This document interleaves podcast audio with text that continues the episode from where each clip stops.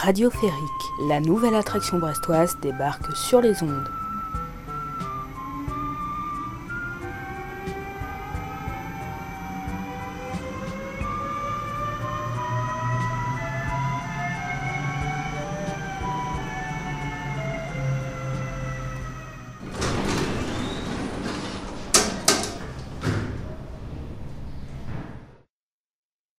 Salut, bienvenue à toutes et tous à bord de Radio Férique, le nouveau podcast Made in Brest.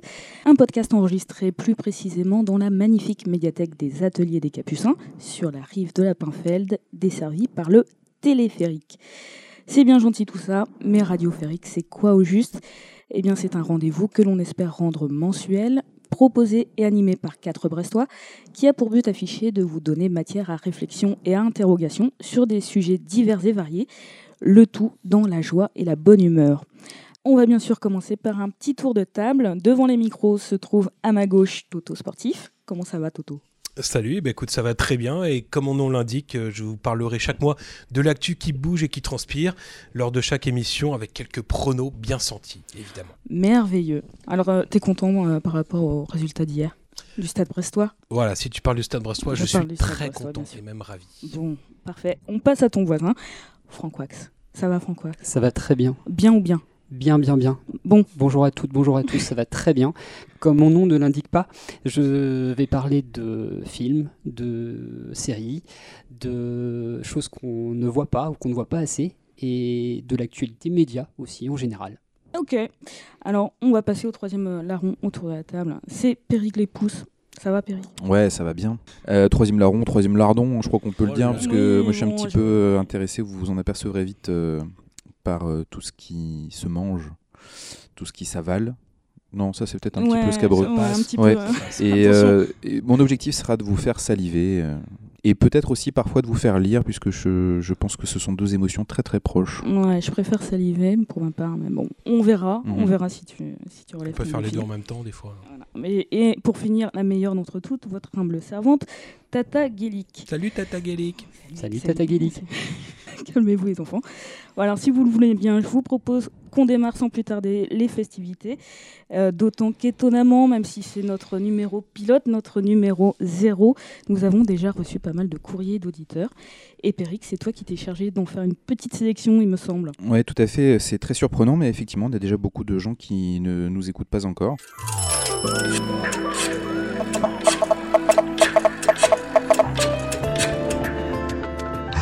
Laissez votre téléphone, vos coordonnées sur le répondeur.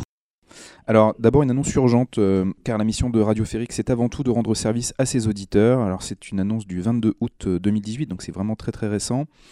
Ça concerne la disparition d'un chat. euh, un chat qui n'a pas de race particulière, autrement dit un bâtard, euh, de couleur noir et blanc, tatouage 166 KTP. Et ce chat a été perdu le 17 août 2018 à- dans la rue de Cavaillon, au Bossé, en France. Donc je vous lis le message que nous a envoyé euh.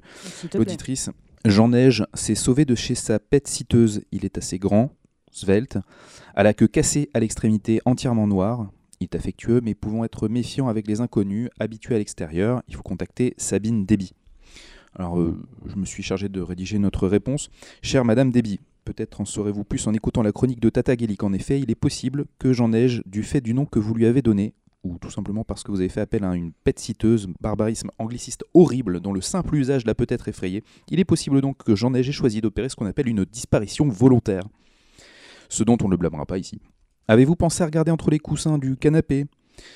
Où il se trouve peut-être en compagnie de ce billet de 10 euros qui a disparu depuis que Charles Giboulet, votre autre chat, s'est fait les griffes sur votre sac à main Ou derrière le séchoir de la laverie automatique en compagnie des 548 716 chaussettes orphelines, selon une enquête IFOP de novembre 2009, qui provoque chaque lundi matin des disputes conjugales. Bon sang chéri, t'as encore mis une chaussette bleu marine avec une noire, c'est pas possible, je pars au boulot en 10 minutes. T'avais qu'à les repasser toi-même tes chaussettes et puis personne n'en saura rien, c'est presque pareil et personne les regarde tes fichus panards. Mais bon sang, y a-t-il encore vraiment des ménagères de moins de 50 ans qui repassent les chaussettes de leur phallocrate de mari? Et parmi elles, combien répondent à des enquêtes IFOP sur le sujet Bonne question. Bonne question. Nous avons reçu ce message intitulé Proctalgie fugace de monsieur Thibaut C, 26 ans de Madrid. Douleur. Depuis le 10 juillet 2018, je suis sujet à des épisodes de proctalgie fugace. Ces épisodes, heureusement peu fréquents et relativement courts, 90 minutes, sont néanmoins intolérables sur le plan de la douleur. Mon homéopathe m'a conseillé de prendre pour traiter le terrain une préparation de euh, on ne peut pas citer la marque Velleda, sinon la régie publicitaire de Radio Ferric nous engueule et le CSA nous imposerait de citer au moins deux autres marques de, de, pardon, de d'homéopathie comme Boiron ou Lening. Donc c'est pour ça qu'on a bipé Velleda. Je reprends donc. Mon homéopathe m'a conseillé de prendre, euh, pour traiter le terrain, une préparation de euh, contenant entre autres du Knicus et du Gelsemium. Y aurait-il un autre moyen de diminuer le nombre d'épisodes et surtout leur intensité?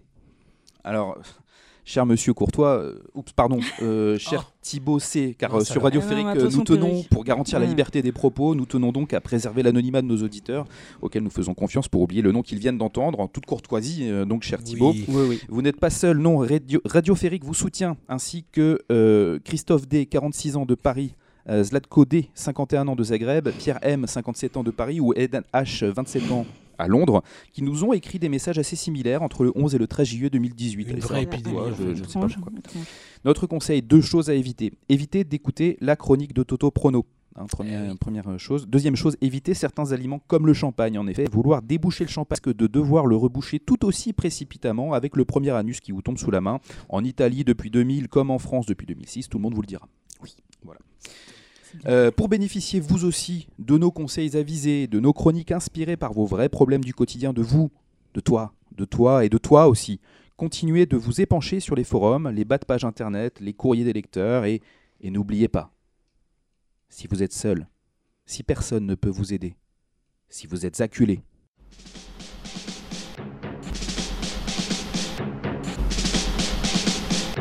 Quand la loi ne peut plus rien pour vous, il vous reste un recours, un seul.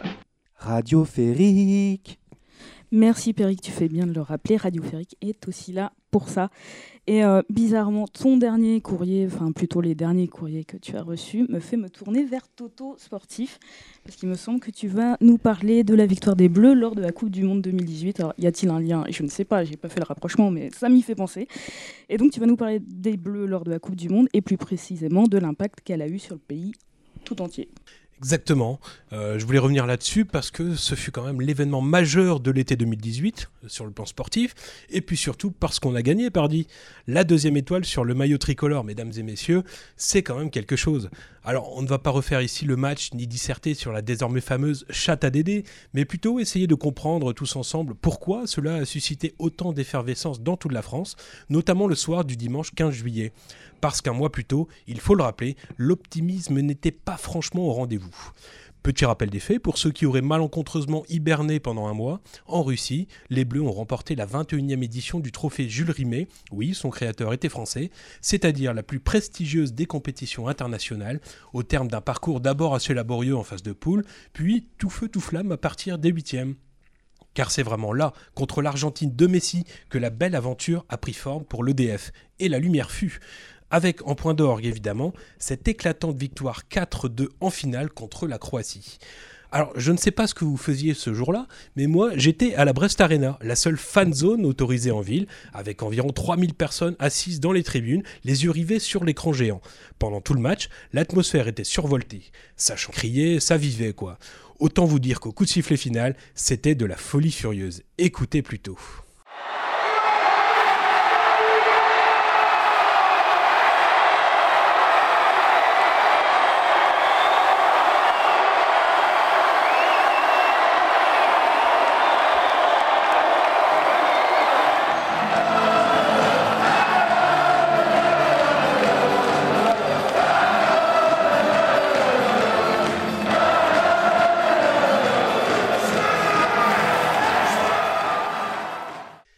Voilà un petit aperçu hein, de l'ambiance qui régnait sur place, mais on n'était pas les seuls à vibrer de la sorte. En effet, la fête s'est prolongée jusque tard dans les villes et les campagnes de l'Hexagone, de Brest à Strasbourg, de Lille à Marseille, avec quelques débordements à signaler, hélas, mais c'était quasiment inévitable. Les crétins aussi étaient de sortie. Quoi qu'il en soit, ce soir-là, moi je me suis baladé tout guilleré entre la place de la Liberté et la rue de Siam, et puis je suis tombé sur un gars qui m'a paru profondément heureux, limite en transe. Il avait au moins 60 piges, mais il s'agitait comme un gamin, à bloc Jean Floc. Enfin, j'ai pas fait d'alcotest, hein, ici c'est Brest. Intrigué, je me suis toutefois approché du gazier avec mon micro, et voici ce qu'il m'a dit. Moi, monsieur, Oui, j'ai dites-moi. vécu en 98 à cette heure-ci. Il y a 20 ans, j'étais à Paris sur les Champs-Élysées. Et jamais, je me suis dit, un jour, est-ce que j'aurai le plaisir, le bonheur On est là. De retrouver cette joie immense, immense, incommensurable. Vous vous rendez compte ce qui se passe aujourd'hui, là, monsieur? Nous sommes champions du monde! Du monde, du monde! Quelle ambiance, hein, n'est-ce pas? Ah, c'est. Voilà, c'est fabuleux. Exactement. Il était peut-être au, match au Stade Francis Leblé d'ailleurs. Bon, en tout cas, ça a duré encore longtemps, hein, mais je vous épargne la suite par pudeur. En tout cas, le témoignage de ce monsieur, appelons-le Jean Floch, m'a vraiment interpellé. Soudain, je me suis demandé pourquoi un match de foot mettait les gens dans un tel état de façon aussi spontanée. Bien sûr, je me suis remémoré l'ambiance de 98, 20 ans plus tôt, de cette douce euphorie qui avait déjà sévi lors de la première victoire française en Coupe du Monde. Mais si, souvenez-vous, le doublé de Zizou face au Brésil en finale, Stéphane Guivarch qui marque pas, dit rien. le malaise de Ronaldo. C'est la légende, ça, les enfants. Bon, à l'époque, ça se jouait en France. Et on n'avait jamais rien gagné avant, si ce n'est l'Euro 84. Déjà en France, tiens. Et quand même, c'était avec la bande à Platini. Voilà, pour ceux qui s'en souviennent ou qui étaient nés. Bref, en 98, on avait une bonne raison de faire la fête. Mais là, en 2018, ça se passait à l'autre bout du continent, chez les soviets. Et puis sortir dans la rue, c'est plus trop à la mode de chez nous. hein. Il y a des barbus qui aiment pas trop ça, Mhm. apparemment. Pourtant, on l'a vu partout, sur les Champs-Élysées comme ailleurs, des centaines de milliers de Français se sont rassemblés pour partager ce moment de gloire footballistique. À croire que le ballon rond a des pouvoirs magiques. C'est dingue quand on y pense. Sauf que cette fois, on savait tous que la lune de miel ne serait pas éternelle. Et on avait bien raison. À peine trois jours plus tard, grosse gueule de bois nationale avec le début de l'affaire Benalla. Raoul, le cri qui dessoule, n'est-ce pas Manu? Cette fois, pas de génération black blanc portée au nu, pas de croissance économique durable annoncée sur les marchés financiers, bref, pas de lendemain qui chante. Et c'est sûrement mieux comme ça au fond, enfin je crois. Ainsi, la performance réalisée cet été sur les pelouses russes par les Grisou, Mbappé et autres pavards n'est ni galvaudée ni extrapolée. On est champion du monde, point barre. Et dans 20 ans, on s'en souviendra juste comme d'un chouette moment de sport en bleu-blanc-rouge, un de plus. En attendant la troisième étoile, bien entendu. Bien entendu. Et vous, chers camarades, vous l'avez vécu comment, cette Coupe du Monde de foot? Alors, je vais demander à Franck Wax hein, ce qu'il en pense, parce qu'il avait l'air de n'avoir aucun souvenir de cette Coupe du Monde. J'en avais quand même un petit peu.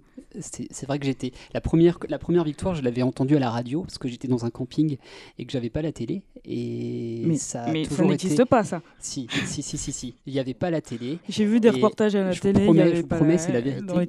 Je suis en train de partager quelque chose de, douloureux, donc je, je vous demande vraiment d'être respectueux vis-à-vis de ça. Allez, crash, vas-y, Non, mais c'est, ça m'a beaucoup, beaucoup frappé la, le- l'euphorie et la, la liesse qui, a, qui s'est emparée de, de, de la France à ce, à ce moment-là. Et c'est vrai que En 98, euh, non en 98 et cette année en 2018, j'ai eu l'impression en fait qu'il y avait un enjeu euh, effectivement euh, au-delà sportif et au-delà national, qui est un jeu presque humain dans le besoin, ce besoin de gagner, ce besoin de réussir quelque chose. Mhm. Et euh, ça m'a rappelé, plus que 98, ça m'a beaucoup rappelé 2006 en fait, et la défaite de, de la France en, Ah oui. en 2006. Contre- Euh, Alors, en techniquement, on n'a pas perdu, Alors, hein, je crois pas me tromper. Ça apporte Voilà. de l'eau à mon moulin. Mais parce que j'ai l'impression que la- les Français se sont pas du tout remis de cette, euh, de cette défaite-là. Ah, ça a été dur. Et ça a Ah été oui. très très dur et qu'on en parle quasiment jamais. Il y a eu une espèce Voilà, d'amnésie collective tout de suite. qui s'est qui s'est euh, qui s'est réalisée. Moi, ça. pas, moi, j'ai pas senti la même liesse du tout qu'en 98 ou même une liesse supérieure. J'ai plutôt eu l'impression que c'était déjà plus attendu en fait. Attendu, ouais, c'était attendu. Il n'y a, y a- y a pas y a pas eu l'effet de surprise qu'il y a pu y avoir en 98 où personne n'y a cru Ouais. jusqu'à la demi-finale. Et, et- et là, c'était euh, c'était programmé. Les gens étaient déçus par la qualité du jeu, mais en France, tout le monde la voyait comme favorite, l'équipe de France. Il y avait beaucoup Alors de là, détracteurs de. des ouais. A- ouais, mais du jeu, du jeu, mais pas sur le fait que- que l'équipe Euh, pouvait perdre. C'était, c'était, euh, c'est pas beau à regarder, mais euh, elle est quand même plus forte que tous ses adversaires pour l'instant. D'où ces crises de proctalgie fugace. Oui, bah, oui, c'est ça. Il y en a qui s'en remettront jamais, et je suis, ça me fait un peu plaisir, même si je suis pas, je suis pas un gros supporter de foot. Je, je dois dire que la, la malhonnêteté de, de- de certaines personnes euh, a été bien punie. Oui. mauvais perdants. voilà. Ouais. Ça Ouais, arrive. c'est- c'est bien. Alors, si, si mon avis euh, vous intéresse, Bien sûr, bien pas, sûr. hein, bon, On sait que tu- es fan même. de Juste ballon. pour, pour en terminer avec cette histoire de malhonnêteté de certaines personnes, il faut quand même remarquer aussi une grosse différence avec 98, c'est qu'en 98, ceux qui l'avaient ouverte avant à tort l'ont bien fermée pendant quelques temps, L'équipe, par exemple. par exemple, alors que cette fois-ci, les mecs qui critiquaient euh, l'équipe de France avant la victoire continuent d'ouvrir leur gueule Oui. Et ça, c'est un vrai changement de société. C'est-à-dire que les gens qui ont tort aujourd'hui continuent d'avoir euh, Raison, part. de parler, Ouais, continuent d'ouvrir leur gueule, continuent, quel que soit le sujet, c'est ça. les gens continuent de parler à tort à travers. Il n'y a plus l'humilité ou l'humiliation qu'il y a pu y avoir euh, à l'époque. commerce, quoi, leur discours. Ouais, Un jour, ça finira par tourner, peut-être. La Mm. roue tourne finira Ouais. par tourner, comme disait Ouais. l'autre, ouais. sans citer On peut, on peut espérer. Donc, euh, Ton avis à toi alors oui, alors quant à moi, euh, tu demandais comment on l'avait vécu. Alors moi, je l'ai vécu intensément la Coupe du Monde, mais vraiment dans sa globalité. C'est-à-dire que j'ai- eu la chance de pouvoir voir quasiment l'intégralité des matchs euh, de, de la première phase. Tout ça, c'est ce que je préfère quand quand il y a des matchs tout Toutes le les temps. petites équipes Bravo. exotiques. Ouais. euh, C'est- ouais. C'est c'est vraiment ce que, ce que j'aime. Et après, quand la, la France bon, euh, s'est qualifiée, euh, bah voilà, j'étais emballée euh, comme, euh, comme tout le monde parce que moi, contrairement à ce que disait Peric, je n'étais pas confiante, je ne comprenais rien comme, euh, comme la plupart des gens à ce que faisait Deschamps. Mais euh, c'est pas pour autant que je, je n'y croyais pas. Mais je comprenais simplement pas. Et, et après la victoire contre l'Argentine, bon bah là, c'était plus la même, la même tisane, comme on dit. Donc, mais pour autant, quand on a gagné, euh, forcément c'était la fête. Mais je suis redescendue euh, assez vite aussi. Et c'est quand même pas le même effet que la première euh, Coupe du Monde parce que la première, eh ben, c'est du jamais vu, c'est du jamais fait. Et vraiment, pour Deschamps, on se dit, on n'y croyait pas beaucoup pour, la- pour la plupart. Mais on savait que c'était de l'ordre du possible que la France gagne la Coupe du Monde parce qu'elle l'avait déjà fait avec Aimé Jacquet. Mais euh, c'était déjà beau qu'elle soit qualifiée, quoi, j'ai envie de dire. Donc euh, c'était vraiment, c'était, ouais, c'était quand même plus fort euh, il y a 20 ans. Radio Ferrec, l'émission Radio Phonec. Alors, Franck Wax, hein, tu voulais nous, nous parler de la NASA, je crois, de l'espace, quelque chose comme ça. J'ai rien compris, honnêtement. On Vous en, vous en faites pas, je vais éclairer euh, euh, cette lanternes obscurité et, Oui. et- et vous parler un petit peu de, de l'espace, hein, parce que là actuellement on est euh, dans une petite boîte, on est tous les quatre, on est ensemble, mais euh, euh, je vais prendre un petit peu de hauteur pour vous parler de pas de The Dark Side of the Moon, mais de The Musical Side of the Moon. Si ça, C'est beau. référence si ça vous dit. C'est Oh magnifique. là là, mais quelle intro. Ça vous a pas échappé, on, on est en 2018. Ah bon? Et euh, tout à fait, absolument. Et il y a à peine un mois, on était, on était même en, ju- en juillet 2018. Ah, d'accord. Euh, un mois de juillet euh, qui a permis donc de commémorer, entre autres, euh, les 50 ans de signature du traité de non-prolifération nucléaire à Londres, Moscou et Washington, et les 20 ans de la première victoire de la France au mondial de la, foot. la, On vient de- d'en parler. Et le 29 juillet, c'est la NASA qui célébrait ses 60 ans d'existence. L'agence gouvernementale, responsable de la majeure partie du programme spatial civil aux États-Unis, explore l'infini et l'au-delà depuis 1958. Alors, petit rappel historique, euh, c'est le président Eisenhower qui a signé la loi donnant naissance à la National Aeronautics and Space Act le 29 juillet 1958. Euh, et quelques semaines plus tard, le 1er octobre, l'agence spatiale ouvrait officiellement ses portes et se lançait dans la conquête de l'espace. Son premier succès, les premiers pas de l'homme sur la Lune en 1969. La Lune qui est redevenue, avec la présidence Trump, un objectif prioritaire.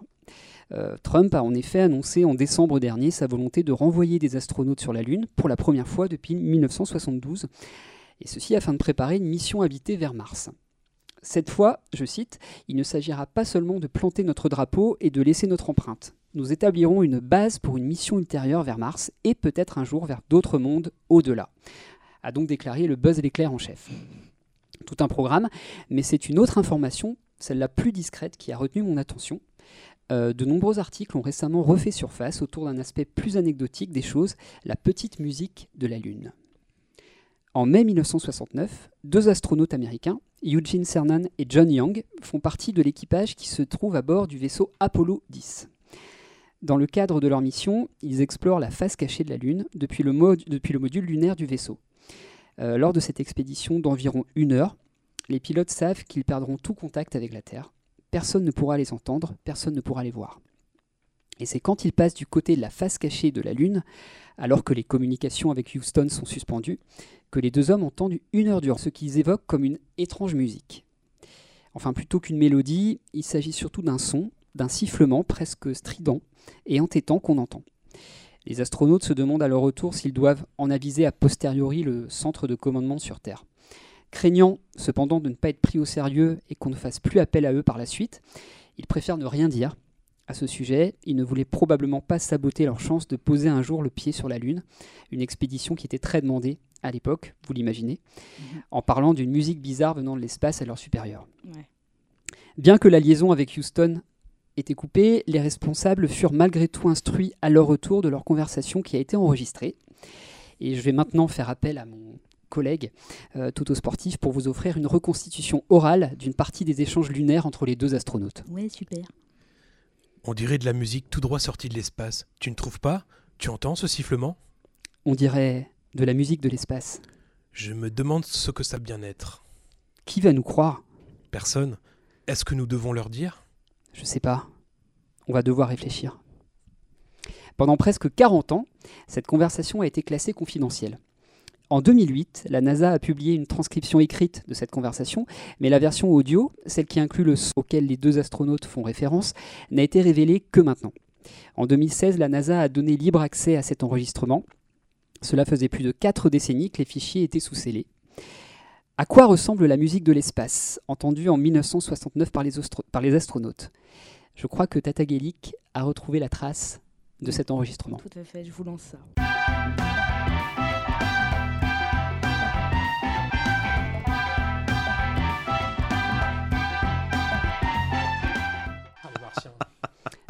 Magnifique, n'est-ce pas? Non. On- plus sérieusement, on va vous passer le vrai, l'authentique extrait de, de la NASA.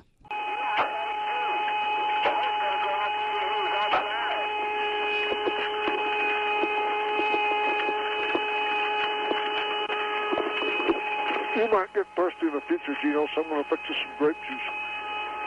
Okay?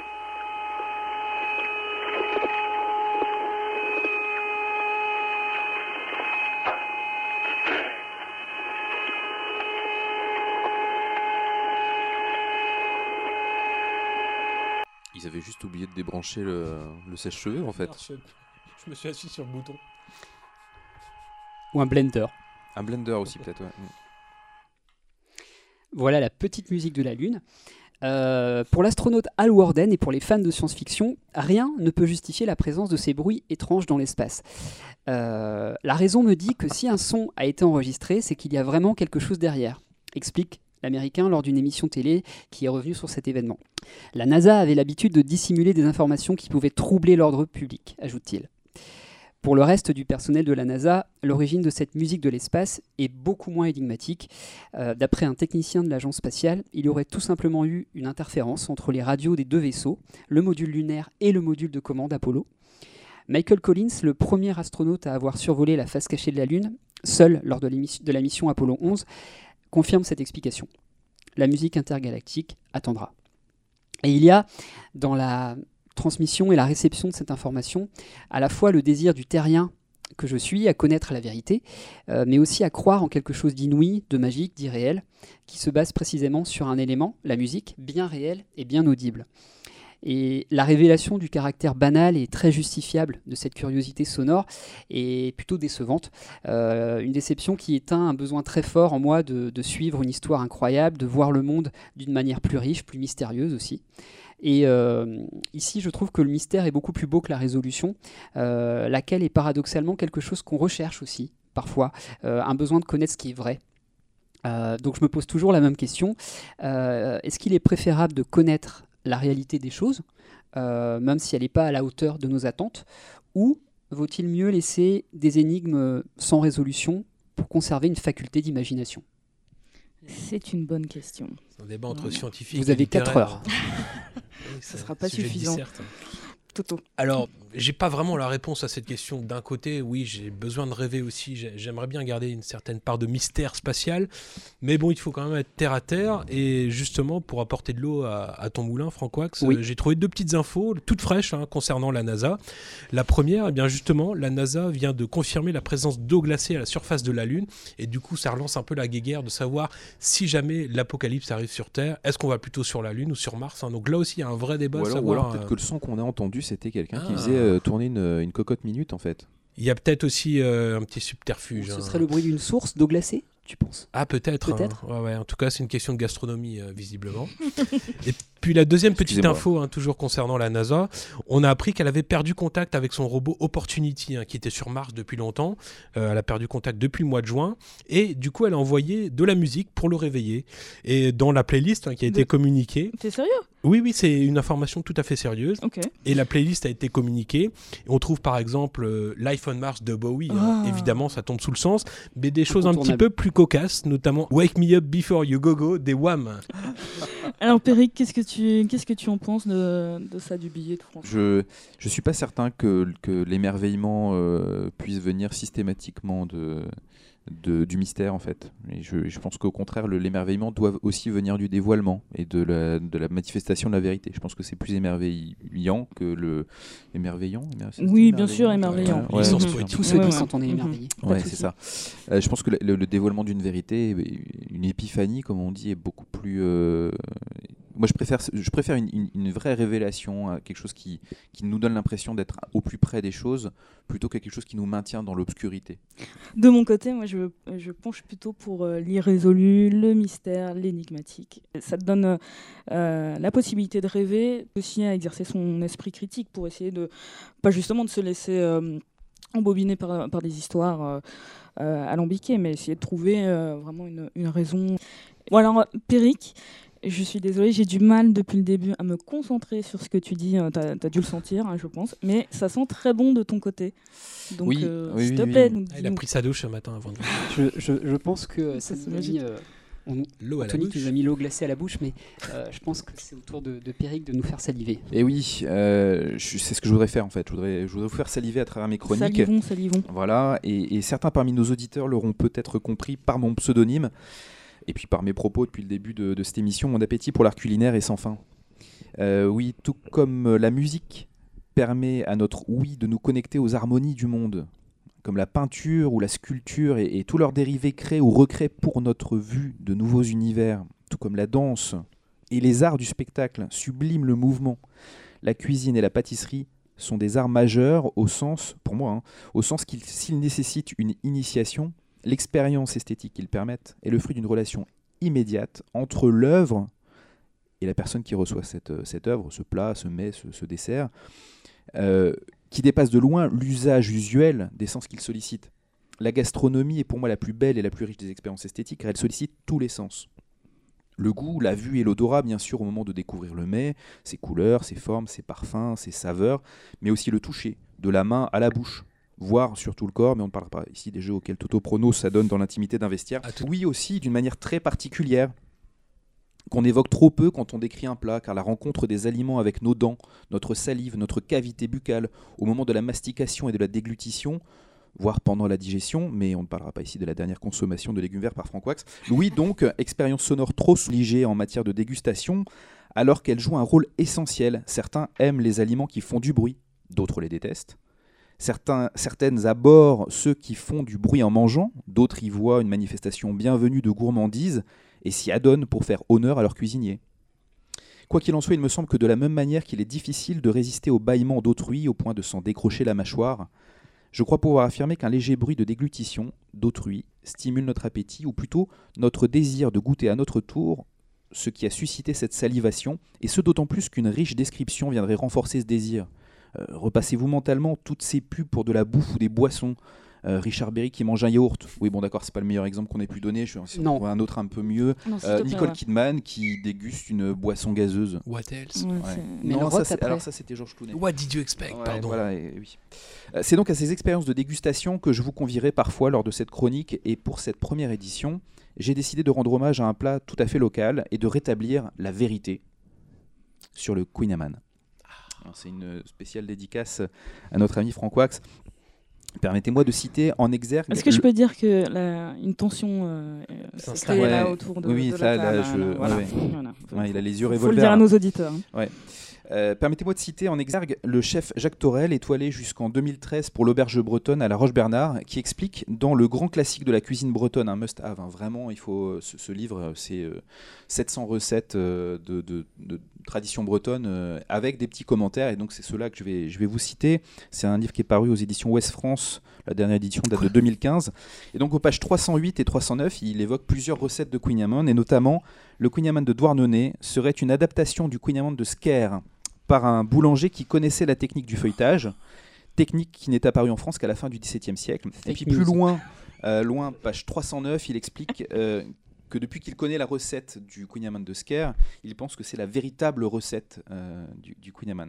Et on peut dire qu'un chef étoilé de la gastronomie, euh, il connaît quand même un petit peu quelque chose. Alors priori, évidemment, oui. évidemment, si vous lisez la page Wikipédia sur le sujet, vous trouverez la version défendue de longue date par les lobbyistes de Douarnenez, groupe occulte auquel appartient notre ami Franck Wax, version qui revendique de longue date la paternité de ce gâteau au rapport inégalé entre masse et calories au point de faire partie de la liste des produits interdits par l'Agence mondiale antidopage depuis euh, 2012. Euh, ne- Vous pouvez nous pas confirmer. Toto Prono Non, Bah, J'ai cru entendre ça, mais à vérifier. hein.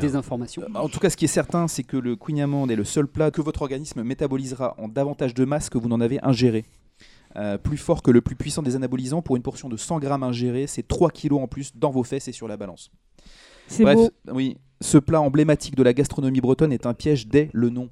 Hein, Queen Amand, ça veut dire pain beurre. Ça semble bien innocent, hein, du pain, du beurre, quoi de plus anodin, on dirait un simple amuse-gueule, mais on oublie d'abord que le beurre est salé, comme il se doit en Bretagne. Ah bah oui. Eh oui, et alors me direz-vous, c'est comme ça que c'est bon, non? Ce Oui. jus gras là qui fond sur la langue à chaque bouchée de cette moelleuse ça, dis donc. mi-feuilletée serait moins savoureux sans sel. Certes, mais on oublie l'ingrédient ultime dont l'omission dans le nom du Queen Amman est savamment et sciemment coupable. Je parle bien sûr du sucre. En proportion redoutable, délicatement saupoudré, louché après louché, à chaque tour de feuilletage, autant pour exciter les levures du pâton de pain que pour favoriser la caramélisation irrésistible qui fondra sous la langue, entre les dents et au coin des lèvres. Je salive. Quand on pense aux années de recherche de l'industrie agroalimentaire depuis les années 60 pour faire atteindre à ses consommateurs le fameux point de félicité, hein, cette association bien précise du sucré, du salé et du gras qui oblige le mangeur à se resservir encore, on se dit qu'il leur suffisait pourtant de s'inspirer des proportions du Queen Amman. 50% de pain, 25% de beurre, 25% de sucre. Ouais, C'est simple. Et hop, au four. Bien sûr, il demeure un obstacle à la récupération industrielle. C'est le tour de main des pâtissiers bretons inimitables, de douarnenistes. à Camaret, en passant éventuellement par Douarnenez. Euh, le Queen Amman aujourd'hui est mondialement connu, aux États-Unis comme au Japon. On fait la queue devant les quelques boulangeries qui ont eu l'audace de le commercialiser. Et au moins deux concours ont lieu en Bretagne pour faire élire le meilleur Queen Amman. Bon, déjà deux, c'est pour le meilleur, ça, ça devient compliqué. Enfin, il y en a un qui est réservé aux amateurs et qui se tient bien sûr à Douarnenez. Le Queen est à ce point le symbole de la générosité et de la vie qui prend le dessus que je conclurai par un de ces faits divers tout récents dont est friand notre Tata Gaélique, relaté par France Bleu Brésisel et reprise par France TV Info.fr il y a deux jours, la mercredi 22 août. Les gendarmes mobiles basés à Carantec, donc dans le Nord Nord Finistère. Finistère, ont reçu un Queen et d'autres pâtisseries de la part d'un quinquagénaire de Plouescat qu'ils avaient sauvé du suicide la nuit du 7 août, au bout d'une heure de négociation. Mais c'est une très belle histoire. C'est une belle histoire, ça. J'ai hein. la larme à l'œil. Ouais. Et, et vous, les amis, quel Pleine de plat beurre, ma larme. Quel plat, quel mets offririez-vous à quelqu'un qui vous aurait sauvé la vie? Alors, euh, répondez pas tout de suite, hein, c'est un peu compliqué comme question. Le temps que vous cherchez la réponse, je vous sers un petit morceau de Queen Amman et vous devez me répondre la bouche pleine. Ce me semble une excellente expérience radiophonique. Ouais, mais oui. Alors, euh, je vais vous servir le Queen Amman, je vais vous le décrire pendant que vous réfléchissez à la réponse. D'accord, d'accord. Alors, Merci. Merci, Perry. Peut-être une petite info en attendant. Oui. Là, on parle du Queen le grand, le vrai, hein, soi-disant. Sachez qu'il existe aussi la, la petite sœur, la Queenette, qui existe depuis 2003, une marque déposée par le pâtissier L'Arnicole à Quimper, avec notamment une Alors ça y est, lui, a, caramel lui, beurre de salé. pub. Lui, il a, il a été négocié Ouais. sa pub Si jamais on peut nous en envoyer, du hein, petit placement de voilà. produit, là, on te voit, euh, Toto. Mais sachez que ça existe en tout cas si vous avez peut-être pas Je l'appétit. dois donc citer pour, deux euh, autres marques de, de. Alors je vais me tourner vers euh, Francois, qui est spécialiste. peut-être le On- on spécialiste. demande la deux, une seule suffit. Je pense que la, la- la boulangerie Lucas de Douarnenez est celle qui tient, à mon avis, la corde sur euh, la confection euh, et euh, la réalisation d'un cognac absolument Est-ce que, tu, parfait. est-ce que tu peux nous rappeler, euh, Francois, que c'est le, le blind test auquel on s'est livré il y a quelques réveillons de Oui, euh, tout à fait. Avec euh, Périglipous, nous avions euh, Tout de suite les vieux dossiers. enfin euh, écarter euh, toute controverse et euh, résoudre un petit peu cette question Épineuse, hein. à laquelle tout que tout le monde se pose et à laquelle personne n'avait encore de réponse, à part moi bien sûr, mais, euh, de réponse claire. Où est-ce qu'on peut trouver le meilleur Queen Amand La réponse est évidemment à Douarnenez. Nous nous étions euh, exercés à un petit jeu, les yeux bandés. On avait goûté séparément, euh, sans connaître euh, À l'ordre l'aveugle. à l'aveugle bien sûr, euh, un petit morceau de, de Queen Amand de Douarnenez et un petit morceau de Queen Amand. Euh, je, je dois vous dire que j'ai même oublié l'origine du deuxième, Ah, c'est tellement c'était quelque chose de, de- D'anodin. et de, de totalement insignifiant. Oui. Et c'est bien sûr le Amand de Douarnenez qui a gagné haut la main, Mais haut la patte. Euh, quelle, quelle Euh, totale malhonnêteté de Franck Oz, parce que moi je me souviens très bien de ses propos à l'époque. Il avait dit hum, C'est quand même pas mal, mais c'est pas celui hum, que je préfère. Précision utile. Il faut préciser à nos auditeurs et auditrices que euh, tu es brestois, mais originaire de Douarnenez. Tout à fait. Voilà. Qui est pour remettre un petit peu. Merci.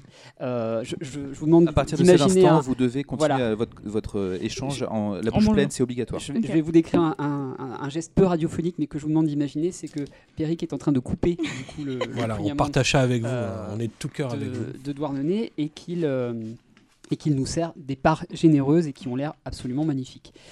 Et euh, Merci. Ah, je Eric. confirme. le- je excellent. suis effectivement de, de la patrie du Cunyaman, de Douarnenez, Oui. euh, et je, pour couper court à, à toute, euh, à, à tout doute, en fait, euh, Bon. je, Je, je t'écoute plus du tout là. Je, je, je, je sais. Je sais. Alors il faut reconnaître Alors, qu'il est vraiment excellent. Il ne La cuisson est, est, à mon avis, un peu juste, mais c'est c'est le- la façon de faire de Douarnenez.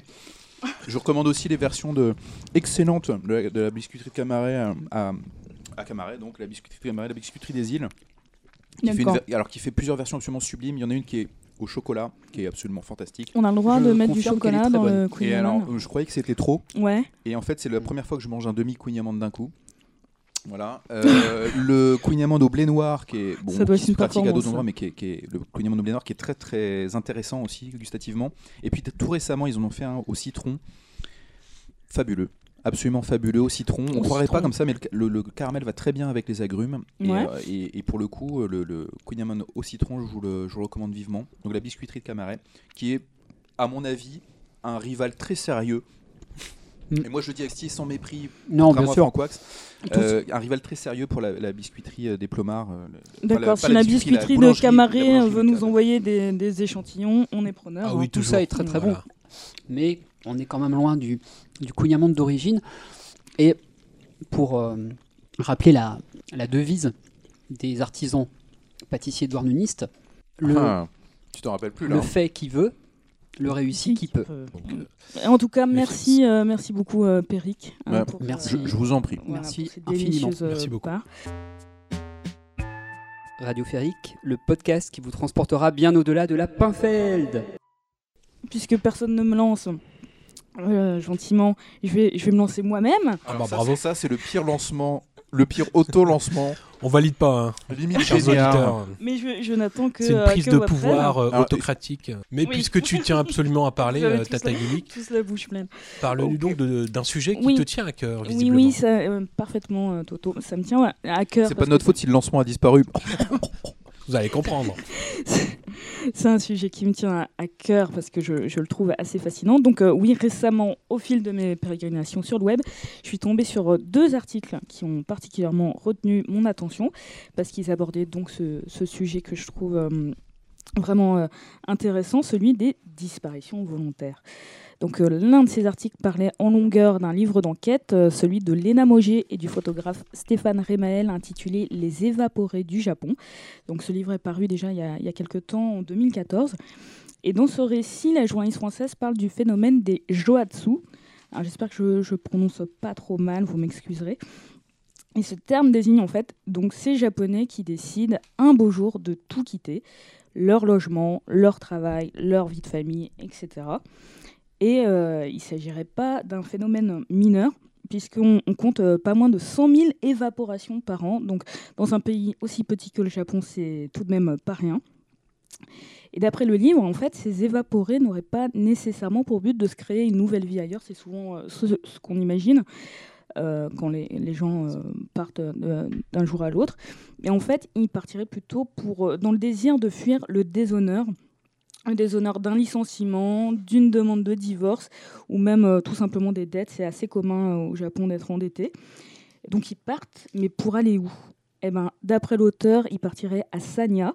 C'est une banlieue de Tokyo devenue une sorte de no man's land où se réfugieraient ces fantômes. Un endroit du globe qui ne figure même plus sur, euh, les cartes du pays. Alors, selon le journal Le Time, cependant, les faits rapportés par la journaliste seraient à tout le moins un petit peu exagérés.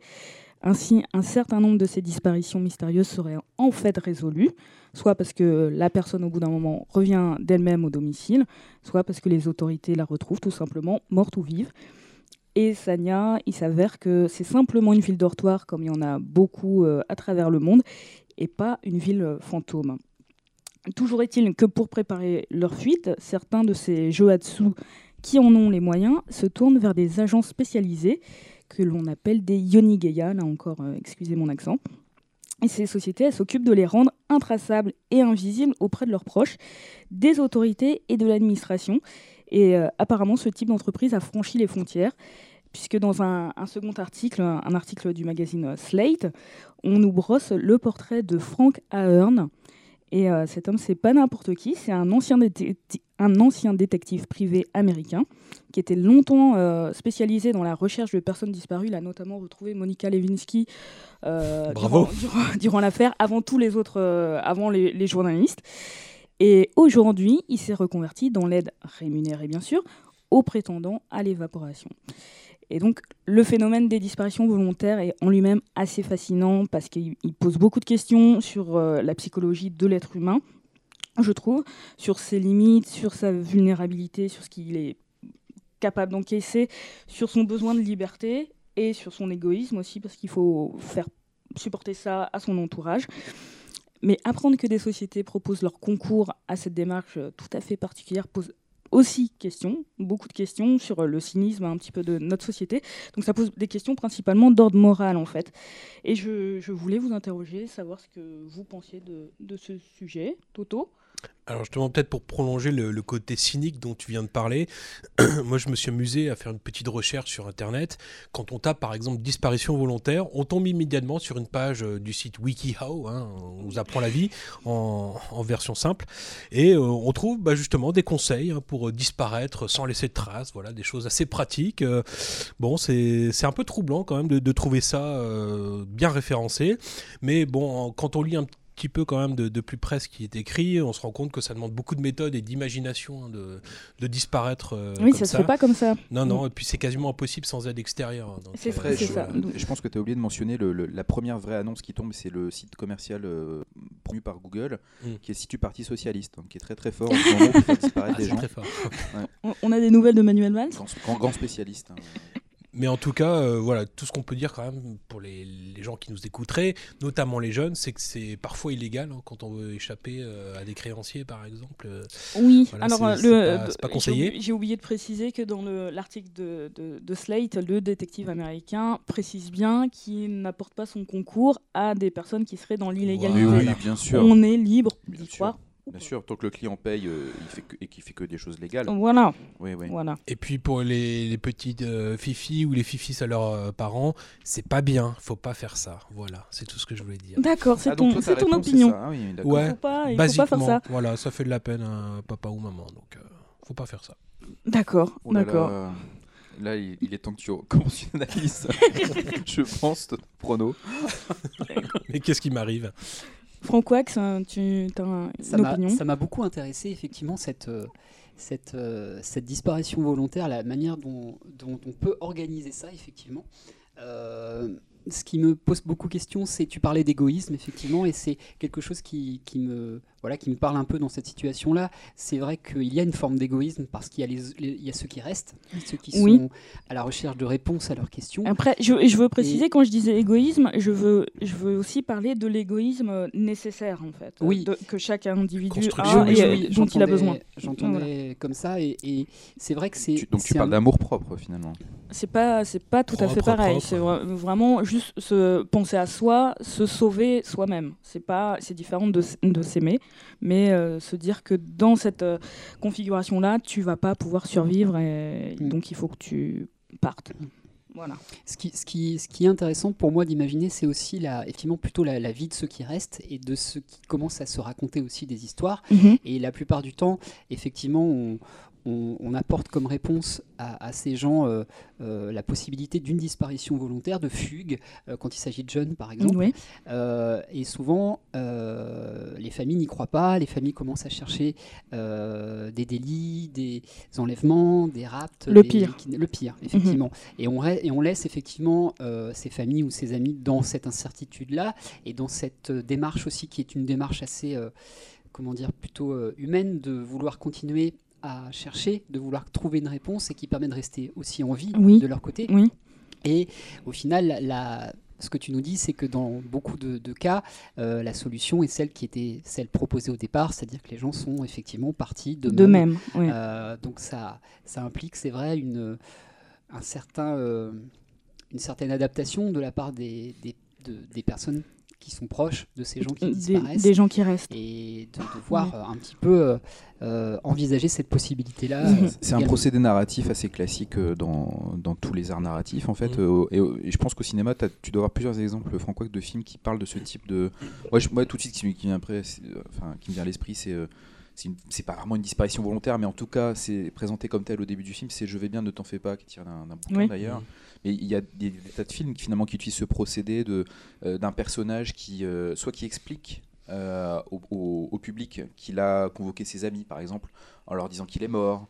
et donc c'est une forme de disparition volontaire organisée, ou bien, je sais pas, Sixième Oui, sens. dans, dans le cas de, dans le cas du film dont tu parlais, c'est Euh. une fausse, c'est une disparition Oui, volontaire une qui n'en est pas une en oui, fait. oui. Au final, mais il y a par exemple euh, dernièrement, hein, il y avait le film de David Fincher qui s'appelle Gone Girl, euh, Ouais, qui excellent. est un, un thriller assez euh, assez intéressant sur un, un- ça revient un petit peu à ce qu'on disait sur un- une, dispa- une disparition volontaire d'une jeune femme euh, qui déguise ça en crime, effectivement, qui Mhm. euh, fabrique en fait sa propre disparition, sa propre mort Mhm. pour euh, mettre son mari en difficulté alors qu'elle choisit effectivement de disparaître euh, sans l'aide de quelqu'un. Elle le fait, euh, elle monte, euh, elle ourdit un Elle plan. Elle est douée, hein, toute seule, elle est très très douée. Et le film a plusieurs twists, plusieurs rebondissements qui, qui nous mènent euh, à une conclusion assez inattendue. Mais euh, effectivement, ça, ça rejoint un petit peu ce- cette thématique-là. Il n'y a pas si longtemps, il y a à peu près un an, j'ai lu un, un- un bouquin japonais justement de, de Murakami qui s'appelle De l'oiseau à ressort et qui, euh, qui a beaucoup trait à cette question de la disparition volontaire, alors à plusieurs titres et pour plusieurs personnages. Et euh, Mais je recommande vraiment la lecture, c'est un livre assez fascinant. Absolument, Péric. euh, Quand, quand, quand j'ai travaillé sur cette chronique, je suis tombée souvent sur le nom de Murakami. En fait, le personnage du Juatsu euh, imprègne la littérature euh, nippone. Ouais. Et, et notamment dans les livres de Murakami, c'est un personnage qui qu'on voit très, très régulièrement. On va se tourner maintenant vers euh, Frank Wax, cinéaste, euh, cinéphile, pas cinéaste, mais cinéphile émérite. Ça viendra peut-être. Ouais, ça va venir euh, certainement. Et donc, tu as décidé de partager tes petites pépites euh, cachées avec nous et nos auditeurs. C'est trop mignon. Mais c'est mon plaisir. Oh. Je vous en prie. Euh, les meilleurs films que vous n'avez jamais vus, ce sera ma chronique euh, régulière.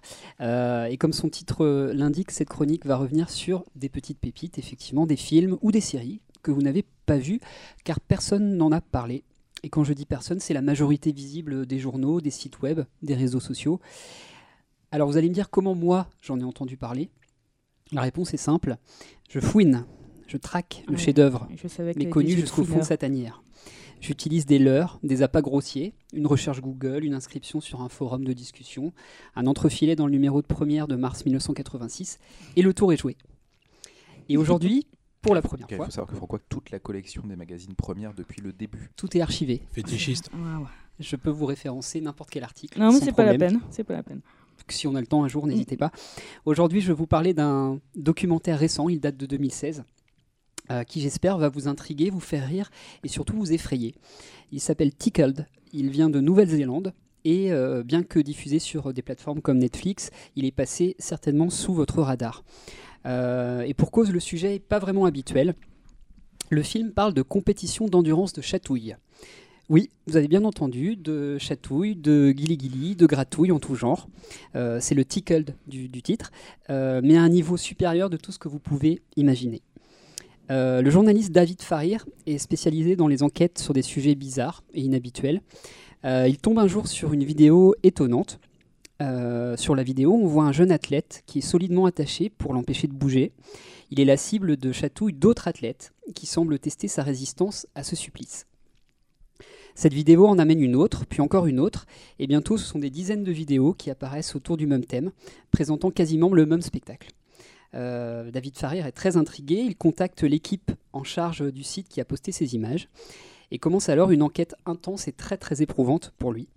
Euh, notre enquêteur se voit refuser d'abord toute demande de rencontre ou d'interview, euh, sous un prétexte hallucinant. Son homosexualité étant connue, c'est une information qu'il avait déjà partagée dans le cadre de ses activités militantes, euh, l'équipe de Jane O'Brien Media, qui est productrice des vidéos, lui envoie des messages d'intimidation à la teneur homophobe, stipulant que les activités captées par les vidéos sont, je cite, strictement hétérosexuelles. Il n'en faut pas plus à David Farir pour pour- poursuivre ses investigations et s'associer à un producteur de télé pour euh, lancer le tournage d'un film documentaire Ça, ça a l'air complètement les- hétéro. Hein, complètement. Complètement. Mm. Absolument. Et euh, pour lancer donc un, un documentaire euh, qui retrace les nombreuses étapes de, de son enquête. Euh, David Farir a tenu un blog au début et il fait at- état sur son blog des intimidations dont il a été victime. Euh, il reçoit euh, des nouvelles menaces, euh, cette fois des menaces de procès. euh, de la part des managers de chatouille qui sont basés à, à Los Angeles. Oui, ça existe. Absolument. C'est comme ça que je les ai appelés pour les rendre un petit peu plus, plus mignons. Euh, et c'est là-bas que les deux hommes continuent leur enquête. Ils partent à Los Angeles. Euh, leur enquête les mène à un personnage qu'on ne voit jamais, qui s'appelle Terry Tickle, une femme qui semble être à l'origine des compétitions de chatouille nées Ah, dans les années enfin 90. une femme. Enfin une femme. C'est la, c'est la première euh, figure la féminine qu'on qu'on voit apparaître dans cette histoire. Euh, leur enquête les mène également à rencontrer des anciennes victimes de ces vidéos qui ont vu leur carrière et leur vie brisées par la, diff- la diffusion illégale de, de ces images. Pire, euh, ils ont vu leur carrière brisée par des messages, des courriers, des mails diffamatoires et agressifs envoyés par la compagnie de Terry Tickle, euh, également aux familles, aux écoles ou aux employeurs de ces personnes.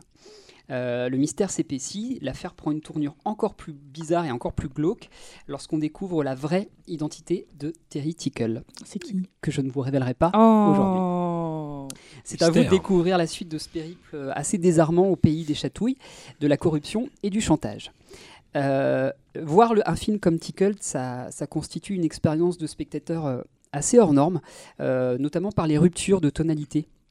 qu'on peut voir à l'écran. Le film commence vraiment comme une comédie satirique parce que les vidéos du début sont assez drôles, hein, je dois dire. Quand on voit les athlètes se faire chatouiller, on, peut éclater de rire et Donc c'est on- tout à fait normal. on, on les appelle, on les qualifie euh, d'athlètes.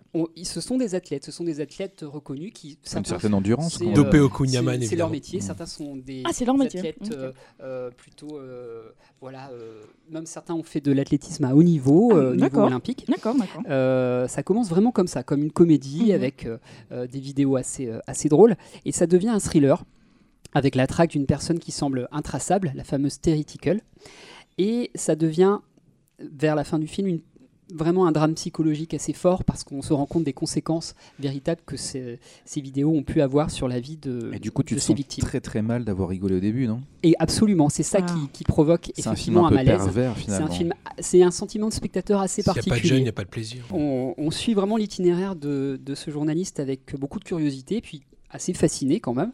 Euh, son travail est jamais voyeuriste, il est toujours euh, au service d'un sujet qui va l'obliger en cours de, rou- de route à changer tout le temps de point de vue sur ce qu'il fait, à remettre tout le temps en question euh, l'authenticité de ce qu'il découvre aussi.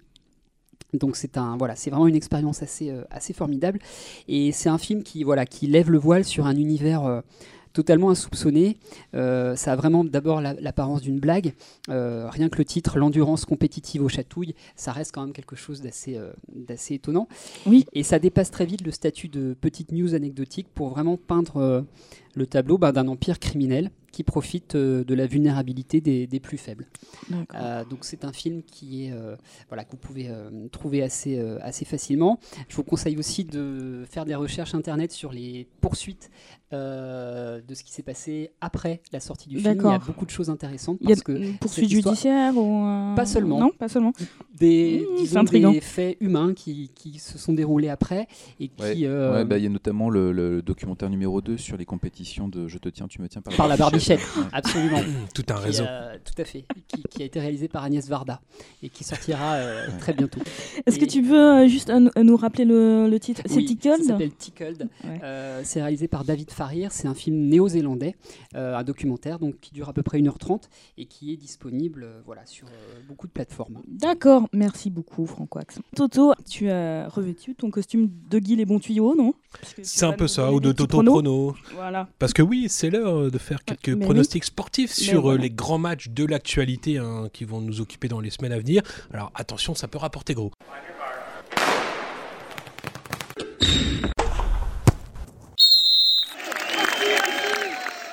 Premier match à l'affiche, Alexandre Benalla versus France. Deux solides compteurs, d'un côté un jeune chien fou capable de jouer sur plusieurs tableaux, il porte à merveille le brassard de capitaine de police.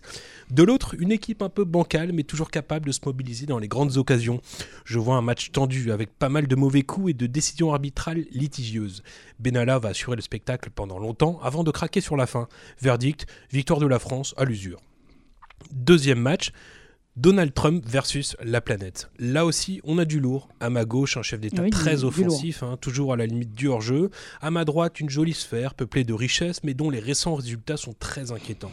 Entre ces deux-là, il y a une vraie animosité hein, depuis le départ. On risque de voir un duel âpre, Trump cherchant à déstabiliser l'adversaire par tous les moyens.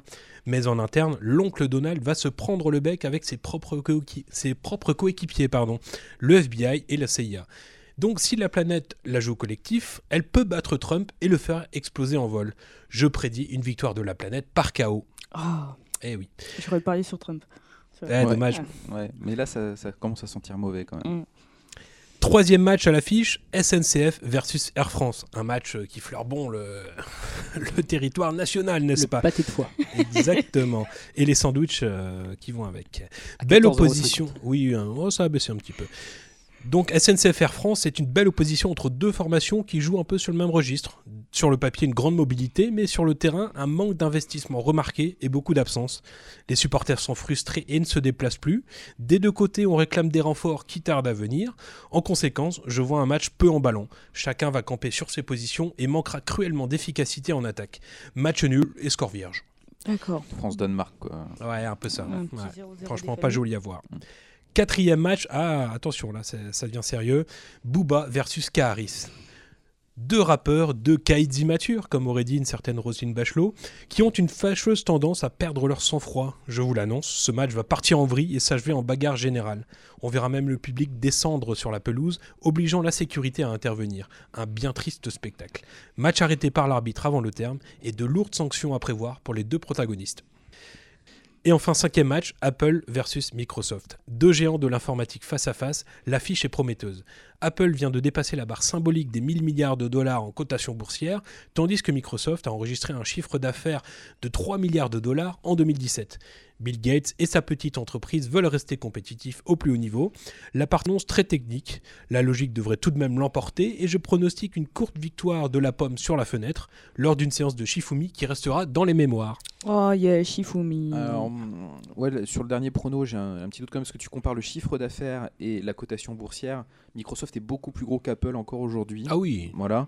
Et, et donc, moi, je, contrairement à toi, je miserais un peu malgré moi, mais sur Microsoft. Attention, c'est un match de coupe, hein, donc euh, tout est possible. Mhm.